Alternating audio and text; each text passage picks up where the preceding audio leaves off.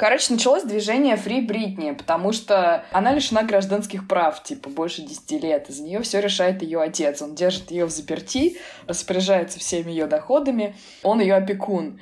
Типа, фанаты заметили, что у нее продолжительная депрессия, и что она явно подавлена. Кто-то написал ей в комментариях, условно говоря, типа «Next time wear yellow if you need help». И она надела е- какую-то желтую юбку. В следующий Да, раз, да, да. да, они написали там типа wear brown, она надела что-то коричневое, и, короче, пошли петиции и э, уже процессы, ну, типа иски против ее отца, чтобы его признали, короче, насильником и освободили Бритни, вернули ей дееспособность. Как это связано с моим, э, с моим похищением инопланетянами? Ты сказал, что тебя нужно будет освободить от инопланетян. Я говорю, ну сначала Бритни, а потом тебя. Ладно.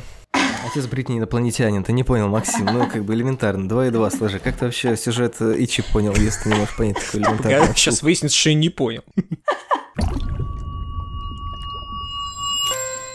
Всем привет, это подкаст Манды Карма. Мы заканчиваем наш японский июль, заканчиваем на торжественной, кровавой и очень странной ноте фильмом Ичи Киллер Такаси Миики, знаменитого японского многостаночника, человек, который снял великое множество фильмов. И мне кажется, что всю его фильмографию посмотрело столько же людей, сколько у него фильмов. Не знаю, ну, может быть, я ошибаюсь. Хорошо, хорошо. Леша, иро- иронично, но именно с такой шутки начали свой подкаст вот эти парни, которые show me the meaning. Клянусь. Сказал, что они угарные. Они угарные, но Леша тоже угарный. Леш, ты тоже, тоже угарный.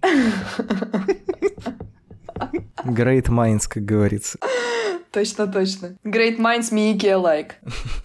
Вот, и сегодня разбираться в кишках японского кинематографа стыка тысячелетия вместе со мной будут Максим Бугулов, кинообозреватель, кинорепортера, Русороса, кинотеатр.ру, искусство кино, а также автор YouTube-канала Большой Буковский. Это я, ребят. И Аня Филиппова, автор GQ «Искусство кино. Афиши» и редактор и продюсер YouTube-шоу Карена Шейняна, посвященного российской гей-культуре. Привет. И я, Лёша Филиппов, редактор сайта кинотеатр.ру и сайта журнала «Искусство кино». Я напоминаю, что выпуск содержит спойлеры, как и всегда. Это главный спойлер к подкасту. А, И второй момент, наверное, суровость этой картины заставляет меня на всякий случай предупредить, что если вдруг вас пугают жестокие вещи, возможно, вам лучше не смотреть этот фильм перед сном, а может быть, лучше не смотреть вообще. Может быть, вам будет достаточно послушать этот подкаст. А может быть, даже описание из этого подкаста вызовут у вас дрожь. А, не знаю, может быть, я перестраховываюсь, но я решил на всякий случай побеспокоиться о нервах наших слушателей и слушательниц. Так оскорбительно, так оскорбительно прозвучал. Лучше Тарковского не смотреть с Феллини, чем не смотреть Миики. Через боль, кошмары и непрвотные позывы, но смотрите. Вы можете не смотреть все остальное, но смотрите Миики. Слушайте, а я где-то читала, что там типа выдавали на, на смотре, да, с которого чуть ли не половина кинокритиков ушло раньше половины, выдавали какие-то кастомные красивые пакетики. Вот для Я того не знаю, самого. насколько они были кастомные, но они точно выдавались, но это стандартный для жанрового кино, который показывают на фестивалях, промоутерский ход. Ну, представляешь, ты сидишь, думаешь, сейчас я посмотрю что-нибудь вот новенькое такое, тебе дают стаканчик, думаешь, блин, заранее молча стаканчик дали, что-то, видать, не то, и ты сразу такой готовый, потому что будет что-то этакое, это, ну, стандартный став. Потом все про это пишут, и вообще, сразу думают, о, на мученицах там два человека упало в обморок, о, здесь пакеты раздавали, все заболевали, ну, вообще. Ну, вообще да. Мне кажется, такое было даже в нулевые в России, когда вот пила выходила. На пиле я Типа не был на премьере. Не был на премьере прям. Но м- мне не дали. Смотри так. Они просто поняли, что ты готов не смотреть Тарковского и смотреть «Пилу». Блин, я Ивана Тарковского приходишь со своим пакетиком. Слушай, отличная идея. Рвотные пакеты, красивые, кастомные, биоразлагаемые, э, с подписью коричневыми буквами Тарковский. Давайте перейдем к официальной части. Максим, давай, так как ты наибольший из нас ценитель и знаток э, Мики, во-первых, с тебя оброк в виде синопсиса, и во-вторых, давай ты раскочегаришь, почему ты считаешь, что этот фильм нужно смотреть. Ну, в смысле, не только этот фильм, а в целом Мики смотреть важнее, чем Тарковского, и сделал вид, что не понял, что все-таки у Тарковского не разрезают людей напополам. Не знаю, если ты видел фильмы Тарковского, там такого нету. И даже коров И не руки сжигают, людям как тоже не откусывают. Но я так понимаю, что до сих пор спорят про коров. Слушай, ну вот помнишь, в сеансе вышла книжка Туровской? Там есть какое-то интервью с директором картины, и она говорит, что типа нет, это фейк. Очень хорошо. Я много раз говорил, что Тарковский за это будет гореть вместе с Деодата и еще парочкой людьми, итальянцами из Копполы в одном котле в аду, но он, его тут надо вынуть срочно. А, за апокалипсис сегодня. Да. Вот я уж подумала, господи, София, ты чем провинилась? Нет, София пусть станет. В смысле, живет. Я готов пояснить за синопсис. Фильм, на первый взгляд, кажется гипертрофированным Якудзе Эйга, а на самом деле, что он себя представляет, мы выясним вскоре выясним.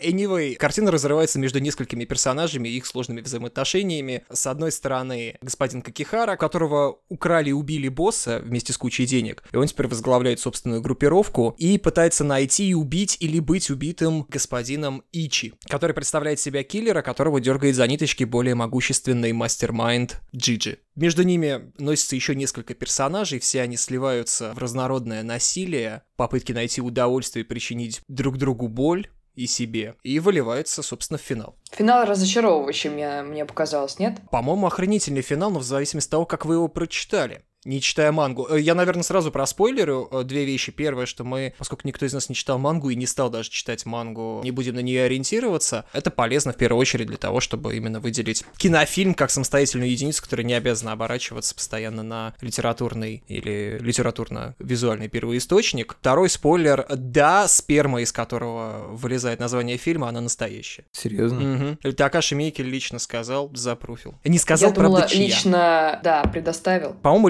лично он не спускал. Мне кажется, там несколько человек постарались, потому что такое количество спермы, но сложно набрать. Давай вначале разберемся с тем, какие мы втроем используем наверняка разные оптики для прочтения этого фильма и как его вообще можно читать. Потом поговорим, почему надо смотреть Миики, а не кое-кого еще. А потом разберемся, как надо смотреть Миики, как ты. Не знаю, мы можем начать либо с Ани, либо с меня, потому что мне кажется, что у тебя, наверное, какой-то более, более обширный подход в связи с твоей любовью к Миике. Ну, хотя Аня тоже любит Миики. Я в целом тоже к нему с симпатией отношусь, но не настолько хорошо в него погружен. Я люблю Японию, не Мейки. Япония это и есть Миики. Какой красивый парафраз. Людовика 14 Максим. Да, извините, не Людовика, Володина. Начнем с кого-нибудь. Ну, короче, у меня была очень простая... У меня было две комиксные аналогии. Первая — это ассоциация костюма главного героя с костюмом Бэтмена. Она супер привязанная, потому что, в общем-то, любой герой-одиночка в черном костюме, ну, он довольно опосредованно, наверное, может перекликаться с Бэтменом, тем более это вроде как мотоциклетный костюм, хотя, по-моему, Ичин ездил на велосипеде, по-моему, а не на мотоцикле. На велосипеде. Определенно несоответствие его брони и того, на чем он на самом деле ездит. С другой стороны, в целом, мне, честно говоря, ощущение, что все-таки Бэтмен как-то гораздо ближе э, японцам, чем Супермен из двух мужских фигур в супергеройском иконостасе. То есть я просто часто натыкаюсь на какие-то отсылки к Бэтмену, там, в аниме, в японских фильмах, поэтому сыграла эта ассоциация.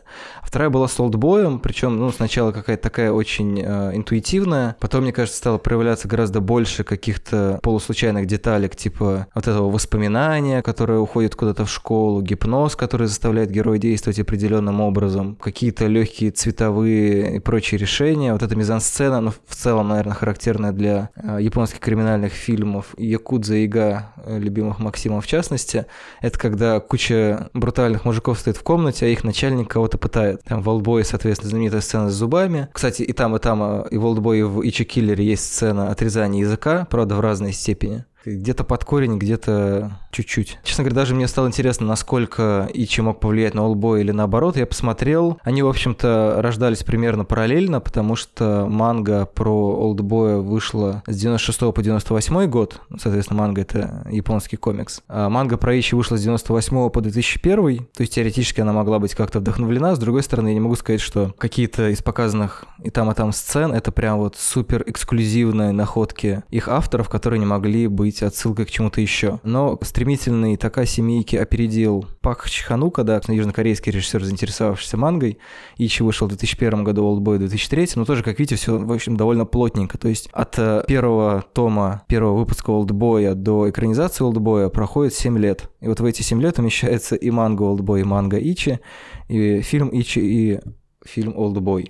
Вот такой у меня был ассоциативный ряд. В целом, мне кажется, все-таки в Олдбое гораздо больше политики, политики, понятно, южнокорейской, а, южнокорейской истории, но какие-то, мне кажется, детальки можно найти и отсылающие не просто к абстрактному японскому обществу, но, может быть, и к японской политике тоже. Но тут просто я не очень хорошо ориентируюсь. Вот, в частности, мне кажется, эта БДСМ-история с э, садизмом и мазохизмом, которая в той или иной степени проявляется у всех персонажей, они имеют некоторый исторический бэкграунд, некоторое желание реванша, поэтому, в общем-то, Карен, которая, не знаю, знаю, можно ли назвать садисткой или не только, но, в общем-то, то, что она постоянно переходит на английский, и, по-моему, я где-то еще читал, что некоторые реплики она говорит на кантонском. Да, ты прав. Ну, в общем-то, показывает о том, что она, не знаю, мне кажется, ну, это есть наш любимый американский след, травма американской культуры и американским пребыванием и вообще взрывом бомбы в Хиросиме и Нагасаки. Но как-то это так распылено, простите, что, ну, трудно это более подробно выстроить. Может быть, просто какие-то детали у меня не сложились, и какие-то реалии, которые мог бы отсылать Мейки или Манго, может быть, вы что-то такое заметили. Я тоже, на самом деле, думала о девятой статье Конституции, которую, к слову, они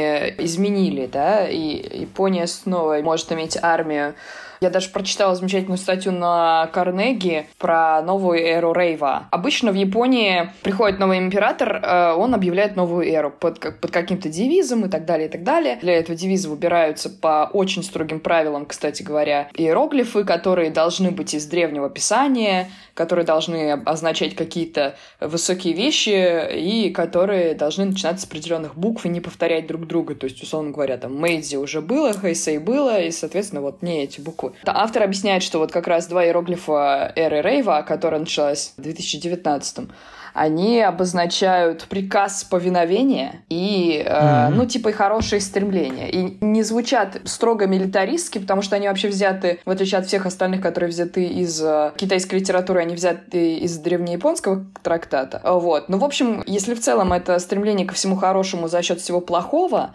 таким реваншистским подтекстом. У нее же вообще долгое время был вот этот как раз кризис, да, несамостоятельности американского сапога, да, на, на японском горле и вот этого всего, и не, неспособности иметь собственную армию. И сейчас угу. посмотрим, как будут развиваться события. Короче, формально Японии милитаризироваться можно. Другое дело, насколько активно она к этому приступит. Ну, в целом, если смотреть по обстановке в АТР, наверняка она к этому приступит довольно активно. АТР в смысле Азиатско-Тихоокеанском регионе. Меня не связалось. Можно шпагатик кинуть? Слушайте, ну давайте Давайте тогда я сразу отвечу на вопрос, типа, как я на это смотрела. Мне сразу скажу, у меня нет какой-то специфической оптики, потому что мне просто не хватает бэкграунда в этом плане. У меня было желание пойти в библиотеку, достать все книги японской истории и так далее, и так далее. Хотя я достала, кстати, замечательную свою книгу, которую привезла лет семь назад из Америки, называется «Japan and the Shackles of the Past». Американский японовед, который про современную Японию пишет, ну, в контексте каких-то кризисов э, реалий и как это связано, собственно, с с какими-то травмами прошлого. Поэтому для меня как бы призма была социологическая. Во-первых, культура клерков, культуру так называемых селларименов. А кто там сараримен? Там нету сараримен, но там есть вот это, знаешь, типа, короче, культура якудзы, которая такая маскулинная, э, тесно сплетенная. Я просто почитала в этой книжке и не только, короче, что сараримен, ну, если ты хочешь звать это так, называть на японский манер, потому что не, не выговаривает букву «Л», она, в принципе, довольно рукотворна. Например, HR типа с 50-х годов не просто дистанцировали этих э, сараримен от своих жен, семей и так далее. То есть их помещали в мужские общежития, фактически не давали им общаться с семьей и постоянно как бы форсировали социализацию внутри вот этих своих групп. То есть фактически это была армия, но на благо как бы корпорации, там, Sony условной. Были, например, специальные бюджеты, оказывается, ребята, если ты как хорошо себя вел, и ты был хорошим сараримен, то тебе за счет корпорации оплачивали проституток и увеселение. Mm-hmm. Я думал, это называется командировкой. вполне возможно. Да, типичная это... советская командировка. И российская. российская. Минеральные воды. Для этого был термин water trade, торговля водой, но я так и не поняла, почему вода. Кстати, извините, маленькая ремарка, но мне кажется, что по сути действительно Якудза там показана как белые воротнички, потому что в какой-то момент они такие типа, как, эта группировка в этом участвовала? Так они же сидят в соседнем офисе, пойдемте им морды набьем. То есть они там все типа в одном здании, и обилие офисных комнат и вообще всяких комнат э, в высотном здании, это было полное ощущение, что это просто типа люди из IT-отдела пришли, там, не знаю, в новостное дело или обратно. То есть это все выглядит реально как корпорация. Повесили грузчика какого-то. А грузчик, да, грузчика потом просто в столовке повесили, повесили на эти, на крюки. Слушайте, мне кажется, вы давненько в офисах не работали. У вас сараримены и вообще, и в принципе офисные сотрудники уже ассоциируются с какими-то химерами. Слушай, я просто работала в офисе, в том числе в каких-то госкорпорациях. Слава богу, это было недолго. Поэтому я, я хочу сказать, что в принципе Ичи Киллер — это фильм про какой-нибудь Росатом или, знаешь, агентство ТАСС. Просто обилие Но абсурда. Это скорее ассоциация, мне кажется, с американскими офисами или офисами действительно каких-то таких корпораций, корпораций. Понятно, что есть огромное количество офисов, которые даже близко на это не похожи, похожий, который весь офис похож на вот этот вот закуток, в котором Ичи сидит, пьет свою Кока-Колу и ждет звонка по телефону. На смысл вот это вот э, некоторое сферическое представление об идеальном офисе, который весь из себя такой целый мир, мне кажется, оно в фильме в какой-то степени присутствует. Там в целом вообще все, что мы видим из окружающей действительности, это такой лабиринт из улиц и бесконечно вот эти вот здоровенные лестницы вверх. Ну, как бы вот в этом доме, как в судье Дрейде, в каждом этаже может происходить вообще все что угодно. Кипеть какая-то совершенно другая жизнь. Мне кажется, что это не особенно сильно показано, но такое ощущение есть, что они все, в общем-то, находятся просто банально в одном доме и бегают из квартиры в квартиру, чтобы разобраться. Как происходит в финале, а до этого не совсем так, но последняя сцена, мне кажется, закрепляет эту аналогию. Да, вот это мне кажется больше похоже на правду. Ну, чем то, что Мики намеренно показывал Гокуда как э, Сэраримен. ну, тем более, что исторически в 70-х это уже вполне нормальная практика, то, что Гокуда легализует свой бизнес, у них обязательно в каком-нибудь офисном здании есть штаб, снаружи он замаскирован, а внутри там никто, в общем, не скрывает, но при этом наличие подобных офисов не делает Гокуда сэрарименами. Между ними пропасть ментальная. Это числе. декоративное сходство. Как раз это, мне кажется, указание на то, что, ну, типа, якудзы идут в бизнес и пытаются сделать какую-то часть своей работы. Не думаю, что Микки ну, более- показывал, что они идут в бизнес, потому что в бизнес они пришли давным-давно, когда уже про них, собственно, начали снимать кино. Это абсолютно нормальные реалии. Ну, они для Гайдина, может, кажутся интересными, требующими какой-нибудь галочки в блокнотике, но, в принципе, это нормально, всем известно, и it's okay. Я поэтому не думаю, что за этим скрывается какая-то мысль. А вот то, как показаны эти офисы, что действительно кафе возникает из ниоткуда, по улицам идут из ниоткуда в никуда, и из офиса в офис тоже, вот об этом, мне кажется, ты очень интересно проговорил, потому что действительно комнаты всплывают, коридоры между ними похожи на лабиринты. Твой преследователь может вдруг оказаться сверху, впереди тебя, где-то наверху, а сзади будет еще кто-то, человек, которого ты не ожидал увидеть на этом лестничном пролете. Но нам обещали шпагатик, связывающий Да, огромный, огромный пласт знаний Ани с э, местечковым фильмом Ичи the Killer. У меня нет, конечно, этого огромного пласта. Я так чувствую, меня сейчас им и придавит. Ты, ты, ты придавила, пока придавили меня. Я вот только услышал знакомое слово. э, Сэр Римен в него вцепился, ротатый, и, и, и держусь.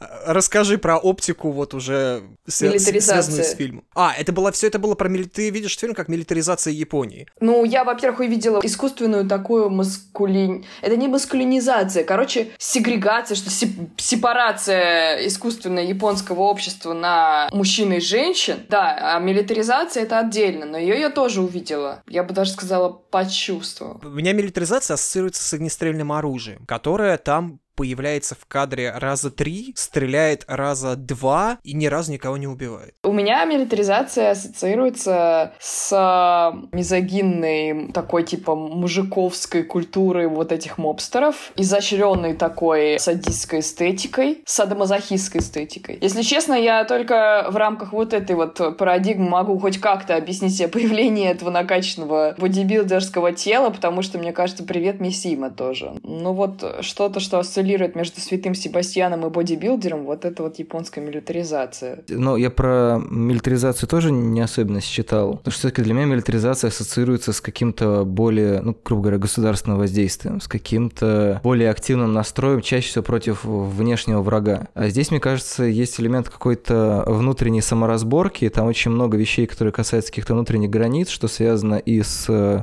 изображением города, который вроде как, ну, очевидно, в чем-то закован. То есть, ну да, мы видим вот этот небоскреб, но при этом мы не очень понимаем его территориальное нахождение. Там, или мы видим там какие-то отдельные здания, какие-то отдельные комнаты. То есть у них вроде бы как и есть границы, но при этом супер размыто все, все, что вокруг них. И у нас есть персонажи, которые, ну, в общем, очень сильно переживают по поводу своей маскулинности. Да, есть полицейский, который потерял свой пистолет, и из-за этого ему пришлось уйти со службы и стать якудзой. Там у нас есть чувак, который говорит, главный мой недостаток в том, что я крут.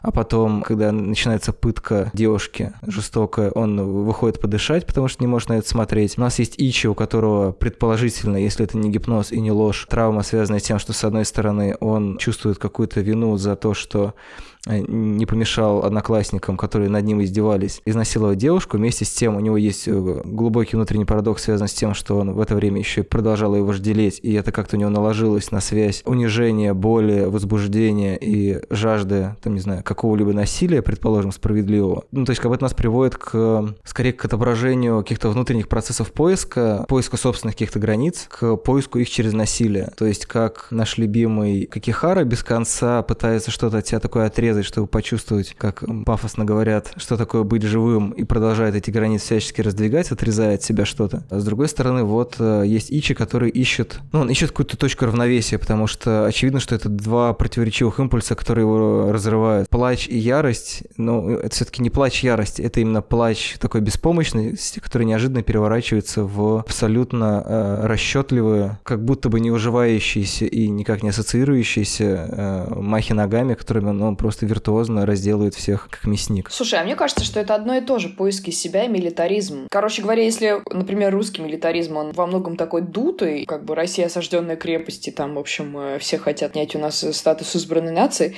то японский милитаризм, он такой милитаризм привычки, потому что, ну, когда ты веками живешь э, изолированно, чтишь э, кодекс Бусидо, самопожертвование, вот это вот все. А кто его чтил? Извини, я буду... Можно я периодически буду нападать на твои аргументы? Я просто по-другому вести беседу. Кто его чтил? Ну, прям, что там, ну, Юдзан Дайдодзи э, фапал на него, ну, Ямамото Цунетома, ну, твой любимый э, писатель.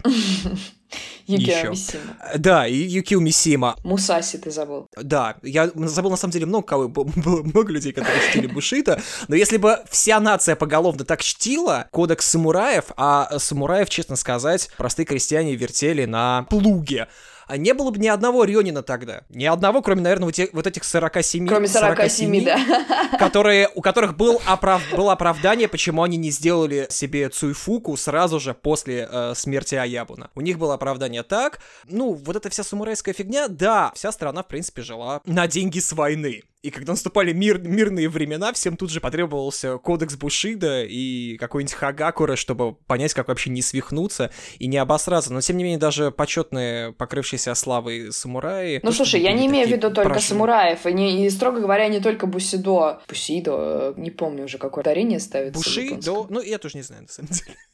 Ну, ладно. Я имею в виду, что, короче, слушай, ну, просто э, времена правления Сигуната сложили, мне кажется, вполне определенную национальную идею, и демилитаризация Японии эту идею как бы дискредитировала. Это долго не давало им покоя. То есть запрос на милитаризацию, он на самом деле шел не сверху, а снизу. Просто верхи не хотели, а массы не могли. А теперь как бы верхи с массами сошлись. Теперь это когда? Ты говоришь про 2019 год, я так понимаю. Ну, я говорю про этот процесс, который там, типа, шел уже несколько десятилетий, и сейчас вот нашел какое-то оформление. То есть ты думаешь, что весь японский экстрим, он отчасти вырастает из вот этого вот запроса на, не знаю, условно говоря, внешнюю силу японской армии? К сожалению, моя фамилия не Мещеряков, поэтому я не Минутка буду сожаления. И даже не Чхартишвили. Поэтому не, не знаю, потому что японская психика настолько сложна. Ты круто сказала про Сигунат, но с другой стороны мы выкидываем всю историю о, о том, как Япония хотела под Поднебесной и вообще была никем. Это тоже был большой период и тоже не мог никак не отпечататься. Вот мне, кстати, показалось, что на это намек есть в фильме. Я не В какой-то момент там была, реп... там была реплика, указывающая на то, что, возможно, Ичи китаец. Но он, он японец, как минимум по манге. Да, но я говорю, что просто эта фраза проскочила. С чего начинается весь фильм? То, что убит главный мафиози, Аябун, да? герои начинают его искать. Какихара начинает его искать. У нас есть там условно какое-то фрейдистское или прикладное объяснение, связанное с тем, что босс Какихара так его бил, привязывая цепями, как тому и было нужно. Никто так сильно его больше не сбивал, поэтому он ему настолько привязан. Как говорится, найдите того, кто будет вас бить, как босс Какихары. Бьет, значит, лупит, это называется. Вот вы ходите вокруг да около, я все жду, как кто-нибудь эту мысль озвучит. Вокруг да около, но опять к Фрейду. Я просто вел к тому, что это получается, что все, все персонажи, они находятся в ситуации не руководства. Ну, у Ичи какое-то время есть э, Джиджи, который ему отдает приказы, но э, как бы это тоже в какой-то момент заканчивается. То есть это история про людей, которые пытаются разобраться там с какими-то своими внутренними делами, параллельно ища, кто бы им с этим помог. Да, всегда есть какое-то руководство. Ну, типа, они не сепарировались еще от своих родителей названных. Ну, от родителей, от правительства, от начальства. Очевидно, То есть застряли... проще, за тебя принимают решения. Да, на орально-анальной фазе познают мир через э, тактильные ощущения, типа отрезать себе кончик языка. Ох, Аня Аники. Ну, ты просто попросил Фрейда, Максим. Нет, я не просил достаточно, Фрейд. Достаточно, давайте закрутим его. Фрейд нужен, да, наверное, и особенно гайдинам, лупоглазам, чтобы немножко, хоть как-то что-то нащупать ложноножками, но почему мы не смотрим на это с точки зрения БДСМ? Даже не БДСМ, почему мы не смотрим на это через мачистскую культуру, используя БДСМ? Ну вот Лёша же говорил же уже про БДСМ, что... Лёша ходил вокруг да около БДСМ. Ну давай, Максим, хлещи. Хлещи. Ты готов? Буду бить, как Какихару. Тут должна быть интеграция кинки-пати, ребят. Короче, как я это вижу, я вижу это очень примитивно, гораздо более примитивно, чем Аня Аники и чем Лёша. Но Лёша так абстрактно видит, что я не боюсь, я не все понял за клубами Аниной войны на Тихоокеанском фронте. Я вижу э, мачистскую культуру, однозначно. Это не, типично, не типичная американская вот эта бро-культура, она отличается, но она еще более мачистская. Ее, как мне кажется, проводит ей аутоп- аутопсию с помощью БДСМ. У нас есть четыре четкие роли, которые складываются из первых букв этой аббревиатуры. И в течение фильма они периодически меняются, а иногда и скрещиваются друг с другом, потом распадаются. Но фишка в том, что роли меняются, и все мужчины в погоне за мускулинностью и мачизмом причиняют боль друг другу, постоянно пытаются причинить боль женщинам, и в этом они пытаются причинить боль себе. Но высшее наслаждение — это когда мужчина причиняет боль мужчине, или нет? Ну, звучит, я не знаю насчет боли, звучит, мужчина с мужчиной звучит очень по-самурайски, вполне в духе э, Сюгуната. Ну, там же, в общем-то, мне кажется, в какой-то момент два главных героя стремятся встретиться друг с другом и проверить, кто кого. Это тоже достаточно самурайская фигня. Я сейчас говорю не так, как будто это фильм «Схватка», в которой Де Ниро и Аль Пачино мечтают постоять друг напротив друга, наставив друг на друга стволы. А я имею в виду, что вот Какихара прям надеется, что Ичи может доставить ему такой уровень боли, который для него равен градусу любви. То есть, да помните, когда они дерутся на крыше, он говорит о том, что типа ты дерешься без страсти, покажи мне там любовь, что что в таком духе. Да, здесь БДСМ выступает как розетский камень. Какихара — это супер, ультра, брутал, мега мазохист. В какой-то момент он шифтит свою роль и превращается в садиста, а потом возвращается в другую. Но это он э, мазохист. Есть у нас Ичи, который садист. Садист абсолютный, причем даже по отношению к самому себе. Он где-то это в себе скрывает, но оказывается конченным, законченным садистом. У нас есть Bondage, это отец Такеши, господи, я забыл его имя, простите. Есть доминатор Джиджи, который потом тоже очень интересно меняет свою роль. Уже в конце, когда он теряет всякую власть, власть получает Такеши, и, собственно, Такеши, короче, всех убивает. Причем власть у него такая, которая Джиджи и не снилась. Там я специально, а, прям уже фактически во время подкаста пересмотрел этот кусок. В самом конце у нас есть э, две воспитательницы, наверное, назовем их так, и группа школьниц, и нигде нет Такеши, а потом бац, он появляется. Вот в самом последнем кадре он появляется буквально из ниоткуда, и его никто не видит. Когда он оборачивается. Когда он оборачивается. До этого его нету, когда показывают повесившегося Джиджи. Есть еще одна трактовка, она мне пришла в голову, я потом начал рыться. Ни одному мне она пришла в голову. На кого равнялся и от кого очень много почерпнул наш любимый Такаши Мейки? Так. Ну не Такаши Китана же. Блин, нет, они, ну нет. Я думаю, просто это у нас полилог, и мы вместе. Не хочу превращать в лекторий. Нет, какой Такаши, Такеши Китана, это, можно сказать, его кореш. Названный брат. То есть из классиков, типа. Не понимаешь, классики, они в первую очередь для гайдзинов. Вот э, очень интересная фигня. Классики — это вот там, где дети прыгают. Да, абсолютно. Безголовый. Ну, ты, конечно, спойлеров максимально добавил эм, в этот подкаст. Мы никого не щадим. Я не щадим, да. Я, я босс, я босс Анжо по отношению к Кихари. Фишка в том, что и Такеши Китано, и Такаши Миики в рамках Якудза Эйга не являются ни одним местом, ни даже отрезанным мизинчиком не являются классиками для японцев. Вообще никак. At all. Но для гайдзинов первые чуваки, которых вспомнят, Такеши Китано, потому что вообще это просто символ Якудзейга для русскоязычного зрителя. Mm-hmm. Потом, скорее всего, пойдет Такаши Миики своим Годзу, как что он там, кладбище чести снял. И потом уже, наверное, пойдет Фукаса, который вот, собственно, классик действительно классик Якудза Эйга.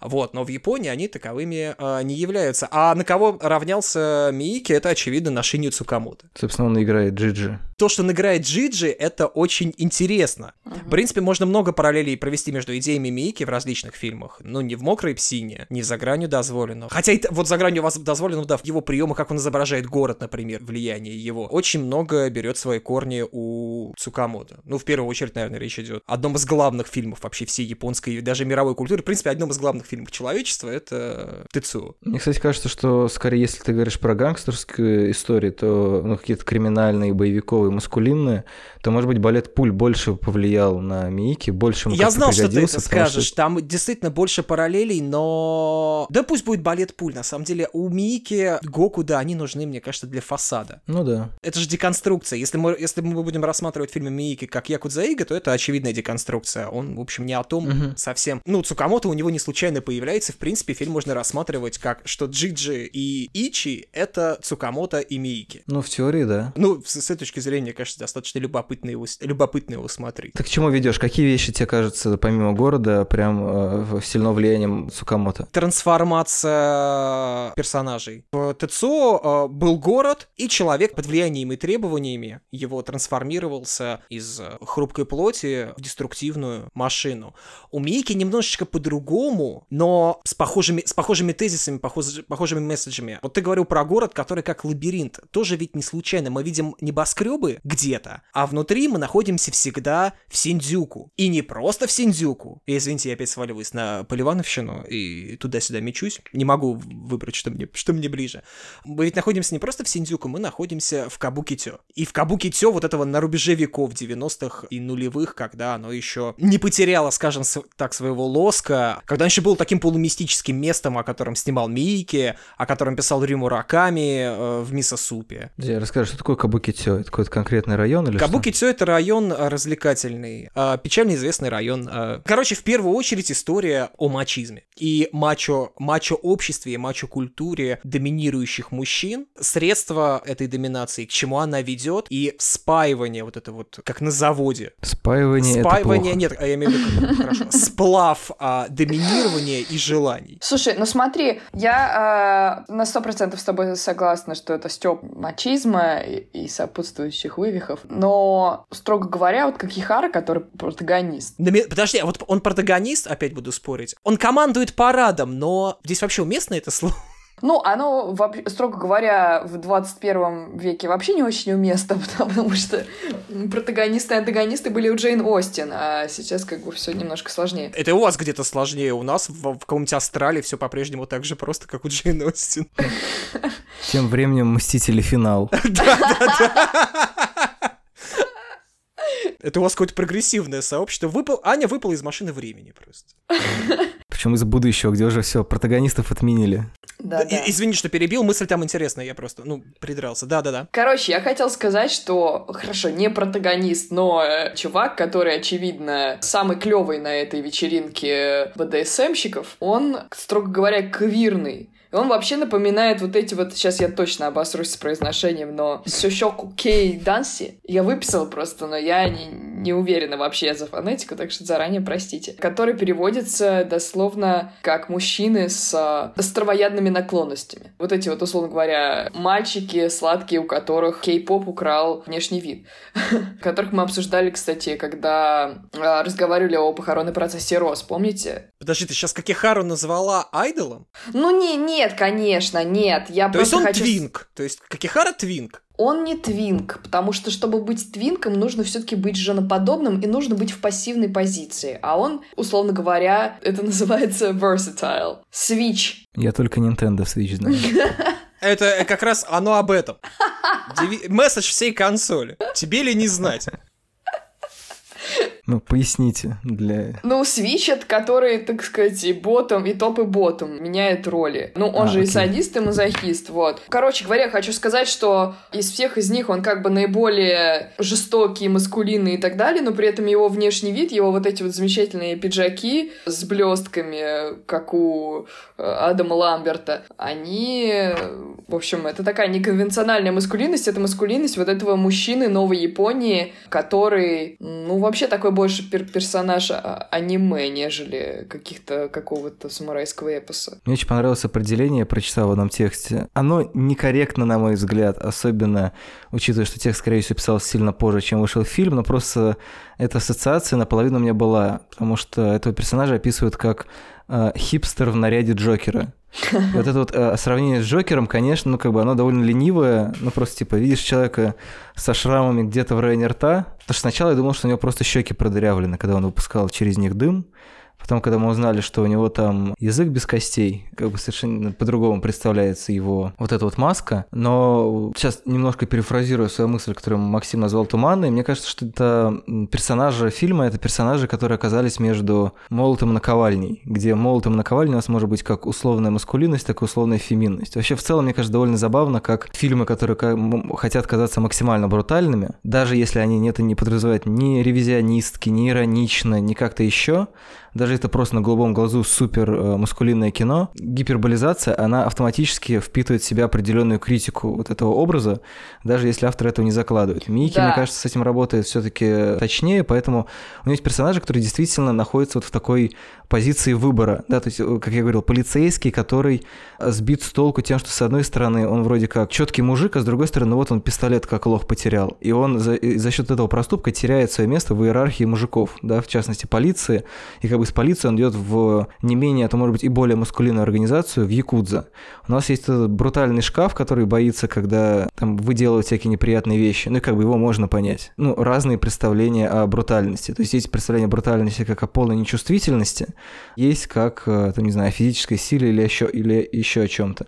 Есть эта вот стар- странная пара Бобчинский и Добчинский, которые ходят в вот этих вот масках с маленькими куколками, ну, у них такие как на шапочки с э, сушками, э, косичками, сделанными из, из игрушек. Такой вот э, абсолютно детский восторг от садизма, мне кажется. То есть то, что они делают, то как... Ну, то есть даже на самом деле не только детский. Там же в какой-то момент он надевает ушки и начинает вот, да. э, брать след по запаху, и он, соответственно, принимает такую животную позицию. То есть это, опять же, еще одна определенная грань, в которой ты проверяешь, где находится конец, там, не знаю, маскулинности, брутальности, человечности, чего-либо. То есть мне кажется, эти вещи, которые очень-очень тонко связаны. То есть, с одной стороны, конечно, насилие, оно может быть про брутальность или еще что-то. С другой стороны, конечно, там БДСМ это, как я предполагаю, про границы и там, не знаю, доверие, отношения или еще что-то, то есть понимание себя и понимание других. Потом главный герой Ичи, который, с одной стороны, себя чувствует таким маленьким мальчиком, который до сих пор супер унижен, и именно вот это вот положение супер унижения, мне кажется, может каким-то образом быть проассоциировано с японской историей, который, с одной стороны, такой супер унижен, с другой стороны, он супер страшен. И именно его унижение, мне кажется, дает ему определенный старт к созданию вот этого страшного образа, который он сам как будто бы не до конца может контролировать. То есть даже он, несмотря на то, что он наемный убийца, это как бы наемный убийца, который не знает, в какой момент именно он убьет. И в теории, если бы это было немножко по-другому показано, мы могли предположить, что он даже не знает, убьет ли он или нет. То есть, типа, он просто расплачется или что-то его триггернет, и он воспользуется своими лезвиями. Не, не знаю, пояснил ли я яснее или нет, но мне кажется, что, с одной стороны, действительно там показаны разные уровни мускулинности, которые мы можем прочитывать через Фрейда буквы из аббревиатуры БДСМ или что-то еще, но как бы вообще в целом какая-то тема границ, тема э, познания себя, в том числе познания себя через культурные, сексуальные и гендерные практики, она там довольно так активно расставлена по сценам. Там, конечно, эта сцена с э, панировкой. Э, она, конечно, примечательна тем, что злобные якузы говорят, пожалуйста, не бейте меня. Ну да. Я просто, я все еще думаю, в твоем пассаже про границ, в принципе, твой тейк мне показался таким хорошим дубляжом моей сбивчивой реплики. Ну, он примерно про то же. Я единственное не уверен насчет поиска границ. Фразы «поиск границ» и фраза «между молотом и наковальней» подразумевают некое sympathetic отношение, когда смотрит с долей нежности, с сочувствием, с какой-то любовью. Миики смотрит на это, во-первых, с позиции манги, что видно по кадрам, именно по расстановке кадров, иногда просто въезжание одного кадра в другой. Очень черного такого глумления. Он смеется, как я вижу это. Над чем он смеется? Ну смотри, фильм — это такая комната, где есть куча мужчин, которые в своей мускулинности мускулинности, ушли максимально далеко от удовольствий, которыми они привыкли себя баловать и хотели бы себя баловать, и зашли в тупик. Вот этот мужик, который сбивает свою женщину, которую вынуждает работать проституткой, она ему говорит, если ты меня будешь избивать, я больше денег приносить не буду, а он уже не может остановиться, и после этого ее насилуют, потому что нормальный половой акт, даже без избиений, у него уже никак не выходит, и он в этом положении застрял, он не может заработать на ней больше денег, потому что он ее избивает, он не может ее не эксплуатировать, и он даже не может эякулировать, не избивая предварительно ее, у него это вместо прелюдии. И когда Ичи потом появляется, помнишь, он убивает его и говорит, теперь я, то... теперь я буду тебя бить. Да, а Ичи корежный точно так, что теперь я буду тебя бить, он не понимает, во-первых, что в принципе. Вернее, поначалу кажется, что он не понимает, что бы от него хотели, но на самом деле он просто а, нагло двинутый садист, настолько двинутый, что боится себе в этом признаться, у него настолько хаос в голове, настолько там все промыто Джиджи, что все роли смешались, и потом в определенный момент его внутренний садист всплывает на поверхность и показывает его. Он же мечется постоянно между своим унижением, его соученики, которые его э, чморили и булили, насилуют девушку, которая за него вступилась, и он мечется между этим и между тем, что он сам бы ее хотел изнасиловать, и в этом рефрен, что его истинная фишка, то, что он хотел бы насиловать, и он идет к этому мускулинному пути, он надевает на себя этот гребаный костюм с цифрой 1 на спине, потому что ич — это один и рифмуется с его mm-hmm. именем. И он киллер номер один, он мужик номер один. Он болжат апогей мускулинности, и он всем это показывает, потому что когда он приходит на дело, не остается вообще да- даже тел не узнать, вокруг только кровь, кишки. Ну, я продолжу, извините, раз ну, смотри, правильно я понимаю, что, короче, критический посыл Мейки в таком разрезе извините, подразумевает, что, в общем-то, два побочных э, действия от э, представления о маскулинности, за которыми человек может гнаться, это первое, это чувство бесконечного унижения, и второе, это вот некоторое извращенное стремление к доминации. И вот на стыке вот этих двух в определенном формате, да, если их раздуть до определенного уровня э, перверсивных состояниях, находятся более-менее все персонажи фильма, которые в том числе и из-за этого желания какие-то свои там триггеры или болячки удовлетворить, без конца сталкиваются, и поэтому, ну, это в конце действительно превращается уже в какой-то файтинг, где не просто э, рядовые убийцы дерутся, а там Джи убивают крутого э, парня.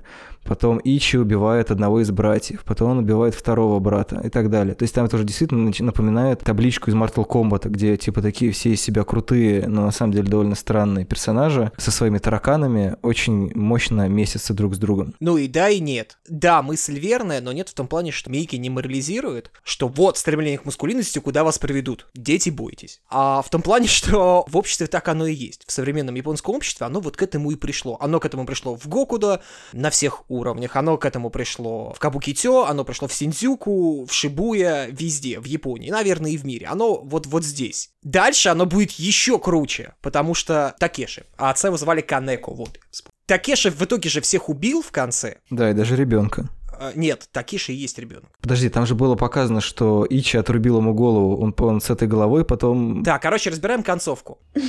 Какихара проткнул себе уши, потом открыл глаза и увидел, что Ичи убил Такеши. После этого Ичи пробивает лезвием голову Какихаре и скидывает так. его с высотки. После этого нам показывают Джиджи, который находит труп Кихары, и что он видит, что на лбу у него ни одной раны. После этого нам показывают, ну да. проходит несколько лет, и Джиджи вешается, а Такеши уже подрос. В чем фишка? Как я понял, я не гарантирую, что Такеши такой же крутой ребенок, какой крутой мужик Джиджи. Он тоже обладает навыками доминации. Снова я обращаюсь к языку БДСМ, не каким оно является на самом деле, потому что БДСМ, а, в общем, не, не про насилие на самом деле, насколько я это понимаю, насколько я читал людей, которые понимают в этом больше меня. Оно про другое. Но вот в этом рамке мы берем такой упрощенный и подзаборенный образ БДСМа, когда все строится вокруг насилия и строго отведенных ролей. Такеши оказывается еще более крутым доминатором, чем Джиджи. Он убивает Ичи, он внушает кучу всякого говна Какихаре, убивает этим его, потом внушает кучу говна. Извините за эти кинематографические термины. Джиджи и вынуждает его повеситься. И вырастает неизвестно кем. То есть, как я это вижу, впереди наше общество уже вот такое. Наше, в смысле, наше японское, мы в, мы в Синдзюку. В ну, короче, то, что в примитивно называют насилие, порождает насилие. Максим, мне mm-hmm. очень понравилось. Мне кажется, что сценарий к «Убить Билла 3», где точка «Верни ты, Фокс» вырастает и мстит Беатрикс Кидо, должен писать ты. Тем более, что разговоры об этом фильме Я надеюсь, ты сейчас прикрыл вот так вот рукой губы, да, как делают это характерные японцы. У меня вместо этого В поп-фильтр. смысле, закатал губу Максим, на самом Да, деле, да, короче, конечно. видно, потому что, да. БДСМненько так. Разговоры об этом фильме возобновились, потому что вы видели там в интернете петиция, что Зендая должна играть. Кто должна играть эту роль, извини? Зиндая из «Эйфории» и Человека-паука. А, У меня, честно говоря, было подозрение, что в конце все таки это Ничи оборачивается Такеши. Это А, Но Такеши. так как там... Короче, окей, я не, до- я не додумал финал. Мне кажется, что, возможно, изображение Какихары в вот в этом синем углу, где он сидит и э, трогает свой рот, и играет со своим ртом, это как раз указание на то, что ну, что- что-то с ним такое сделать. То есть, может быть, он действительно жив, просто его, там, не знаю, загипнотизировали. То есть, может быть, он на самом деле не убит, может быть, это Джи- Джиджи привиделось. Ну, то есть, как бы определенные сомнения в том, что на самом деле произошло в финале, эта сцена очень сильно создает. да, безусловно. И ворон этот еще, который прилетает с такой намеком, типа, у смерть. А ворон в Японии сложная штука. У, у нас это... Что ж ты вьешься над моей головой? А... А у Такаши Мики есть, есть целый фильм про это, целых два фильма, собственно, про воронов, э, Куроцу Церу и э, Куроцу Церу 2. У них немножко другая образность. Расскажи, Лёш, почему надо смотреть Мийки? Не, я думал, ты на это ответишь, потому что у тебя... Не знаю, я... для меня смотреть Мики это пока что просто интересно, потому что очень многие вещи из того, как он их делает и к каким аспектам человеческой жизни он отсылает, а очень часто бывает все-таки не очевидно. При всей моей огромной любви к Колдбою, ну, скорее мне он все-таки нравится гораздо больше, чем Ичи, раз уж я начал с этой странной параллели, все-таки вопросов, которые меня будоражат, в Ичи больше. С другой стороны, да, там есть как бы определенная небрежность, свойственная Мике, не знаю, свойственная просто отсутствию нулей в бюджете, присутствуют других культурных кодов, которые считываются, может быть, как какая-то небрежность или даже плохость, назовем это так. А, но вместе с тем невозможно не отдать должное его фантазии, и, ну, не знаю, единственный, мне кажется, повод его не смотреть, это все-таки, если это жестоко и кроваво, и вы такой, ну, как бы не то, что не любите, а вот прям не переносите, прям вот вас потом корежит. Кажется, каждый второй фильм Мики, можно про него сказать, что он вот такой, с кровавым прибабахом. Меня тут больше, честно говоря, ну, то есть, если говорить про необходимость триггер-ворнинга, больше трогают сцены насилия как раз над женщинами, чем а, вот эти вот все распадающиеся на кишки тела. Абсолютно прям плюс... Чувствую важность плюсануть тебе. Ну, потому что они совершенно по-разному показаны. Вот, и в, э, в этом вот фича, да. Ну да, то есть там видно, что это как бы силикон, латекс и prosthetics. Типа, вот это плохое насилие, так не надо, а здесь, типа, ну, прикольненько. Это все продолжение вот этой вашей гипермускулинной эстетики. Смотри, Тарантино. Где-то видел сравнение, что Мийки — это японский Тарантин. Слушайте, ну вообще они большие друзья, и Тарантин снимался, знаете, в каком фильме? В Сукияки Вестерн. В, в Ичи он сыграл там, в, в массовке. И он назвал как раз кинопробы типа в топ-10 или там дво- топ-20 своих фильмов. И есть такой мем, что типа, на как... я уже не помню, на каком-то кинофестивале, короче, у него брали интервью и сказали, вот скажите, а кто ваш любимый японский режиссер? И он сказал, типа, Такаши Микей. И ре- переводчица, видимо, думая, что Тарантино, как истинный американец, он не очень понимает как бы разницу между Ираком, Ираном и Мике и Китано. Она его И исправила. перевела сказала, Акиру Курасава. Это было бы идеально. Но э, так, в нашем изложении это анекдот будет звучать так. Но она сказала, что нет, вы типа, вы имеете в виду Такеси Китано? Он говорит, нет-нет, я имею в виду Такаши Миики, не надо мне тут поправлять. Нет-нет, я имел в виду Андрей Тарковский. Я хочу только одну вещь сказать, так как я это отрыла из анналов, так сказать. Чтобы осталось в ваших сердцах. И анналах. Слушай, короче, вы помните эту э, сцену с телевизором? Да. Да. И потом там, когда ему уже прорубили череп, там такой, типа, буквально на секунду кадр, где вот он из телевизора вот с прорубленным черепом, изуродованная голова, короче. Оказывается, что, я уверена, что это просто совпадение, но тем не менее красивое.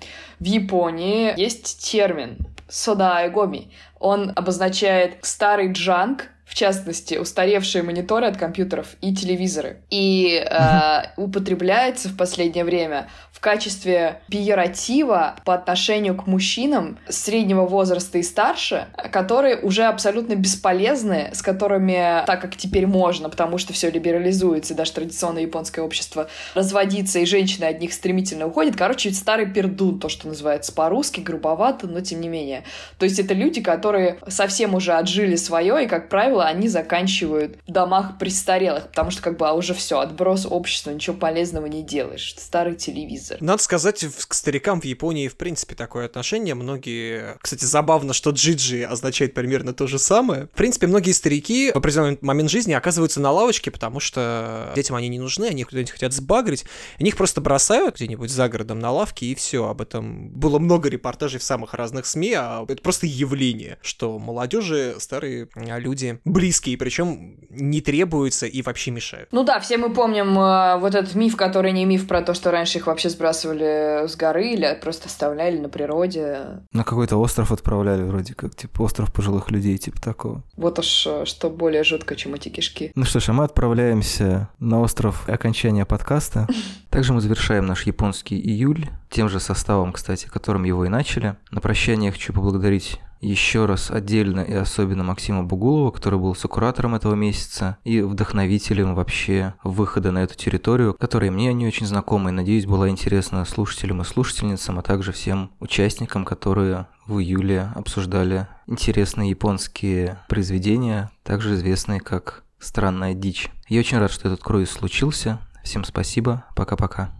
Спасибо, Лёша. Спасибо, Лёша, и спасибо всем, кто в течение этого месяца слушал и терпел мою ги- японскую гегемонию. Аригато гудзаймас.